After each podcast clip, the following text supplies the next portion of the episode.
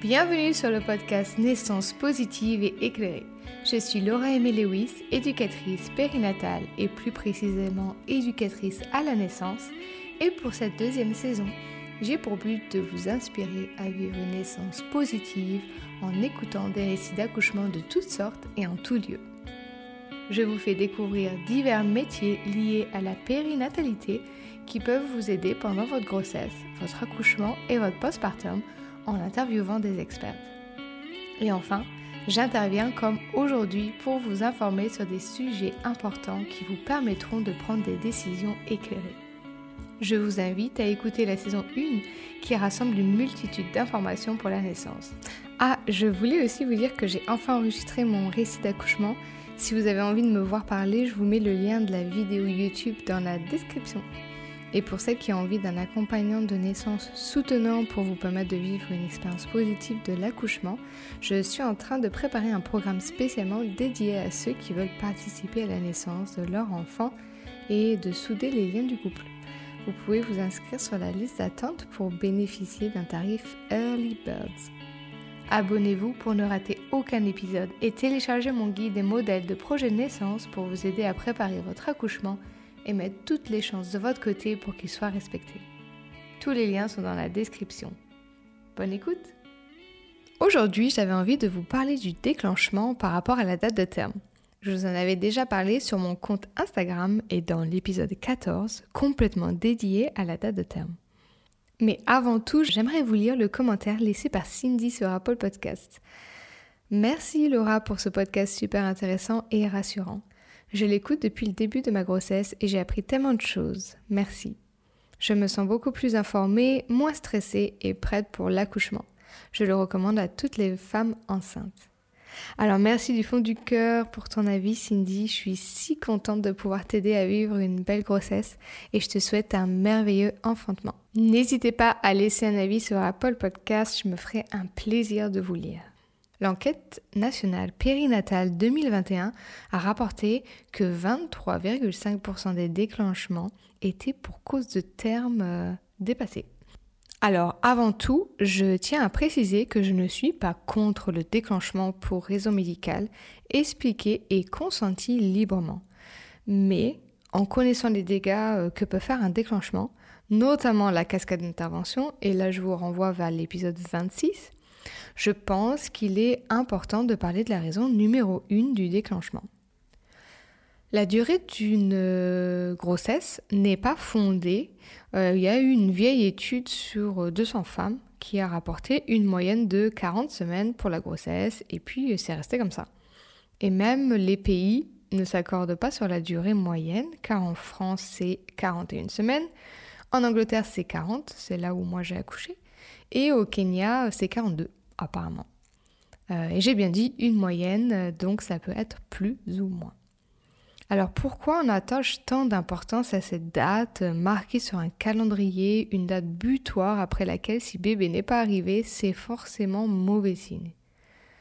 La durée d'une grossesse dépend de tellement de facteurs. La durée de votre cycle, votre génétique, votre ethnicité, et peut varier de grossesse en grossesse pour la même femme. On se base sur les dernières règles et on estime que la conception s'est faite deux semaines après, alors que ce n'est pas la vérité pour toutes les femmes. Ou bien, lors des échographies qui ne sont pas toujours correctes à 100%, rappelons-le, j'ai aussi lu beaucoup de témoignages de femmes qui n'étaient pas d'accord avec la date donnée, car pour certaines, ça voulait dire qu'elles avaient conçu leur enfant pendant leurs règles ou à des moments qui n'étaient pas possibles si elles suivaient leur euh, cycle et leur rapport mais malheureusement, on infantilise tellement les femmes pendant la grossesse que c'est au final toujours la date de l'échographie qui l'emporte. Mais c'est aussi basé sur des moyennes. Un fœtus de telle taille et en moyenne de tel âge.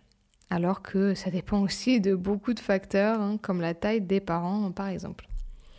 Et puis quand la date de terme arrive, là c'est la pression qui commence. Mais pourquoi on est bien d'accord que les enfants se développent à des rythmes différents. Pourquoi est-ce que c'est différent lorsqu'ils sont euh, dans le ventre de leur mère? Est-ce que c'est le taux de mortalité?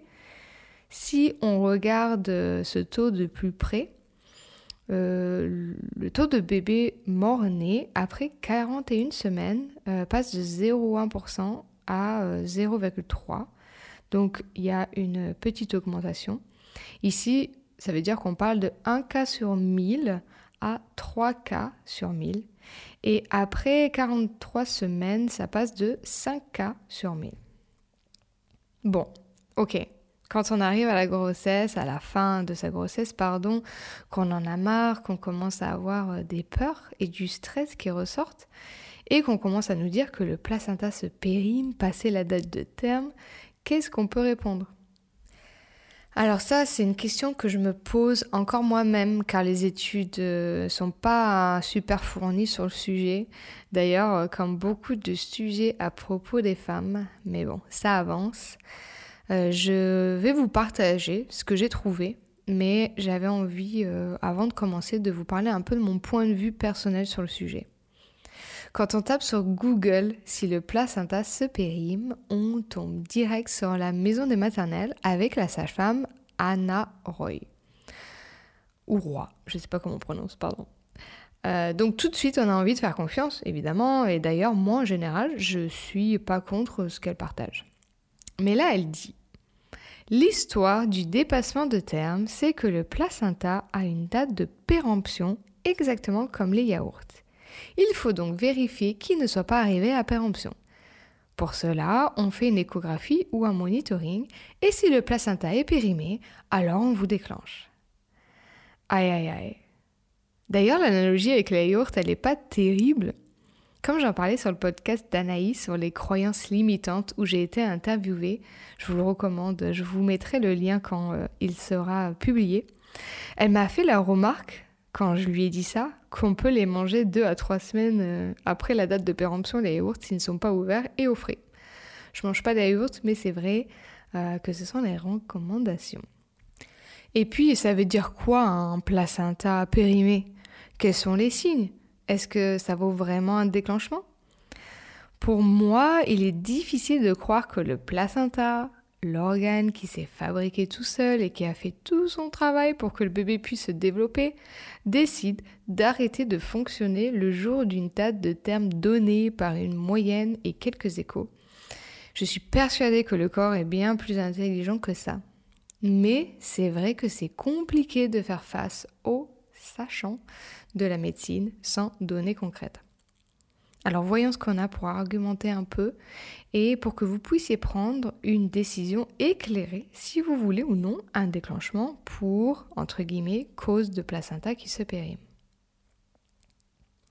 Les signes d'âge qu'on regarde aux échographies euh, sont souvent les calcifications. Et suivant le nombre de semaines de grossesse, on va le mettre dans une classe, lui donner une note en quelque sorte. Alors avant les 18 semaines, c'est une classe 0. Entre 18 et 29 semaines, c'est une classe 1. 30 et 38, c'est 2. Et après 39 semaines, c'est une classe 3. Ça, c'est des informations que je vous partage euh, qui ont été données par Billy Harrigan, qui est éducatrice à la naissance. Donc dans la classe 3, c'est là où normalement on commence à avoir des dépôts de calcium et c'est considéré comme normal par rapport à l'âge du placenta, tout comme les rides sur le visage qui commencent à apparaître à mesure qu'on vieillit. On a commencé à penser que ces dépôts de calcium étaient problématiques car des études ont montré que des bébés nés prématurément en mauvaise santé avaient justement ces dépôts dans leur placenta. Mais le raccourci a été fait que c'était un facteur de péremption pour toutes les grossesses, même celles à terme. Mais si on en revient en rides, c'est pas parce qu'elles apparaissent sur notre visage que la mort est imminente, n'est-ce pas? Alors que, en effet, si une jeune personne commence à avoir des rides, alors là, oui, c'est bien qu'il y ait un problème. Et ici, les études ont montré qu'il y avait des possibles complications si les calcifications était là avant la 32e semaine de grossesse, mais qu'il n'y avait aucune augmentation de complications passé ce délai.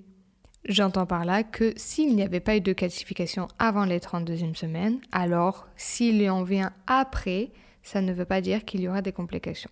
Donc ça, c'est ce qu'ils avaient trouvé. Mais là encore, à prendre avec des pincettes comme un peu toutes les études, c'est jamais euh, tout blanc ou tout noir, ça peut pas être coupé euh, vraiment très franc parce qu'il y avait beaucoup de variables. Certaines femmes euh, qui avaient ces calcifications avant les 32e semaines, ben, soit elles fumaient, soit elles faisaient de l'hypertension. Et donc malheureusement, on n'a pas vraiment une réponse euh, franche sur le sujet. Et donc c'est bien là la différence importante que je voudrais vous partager.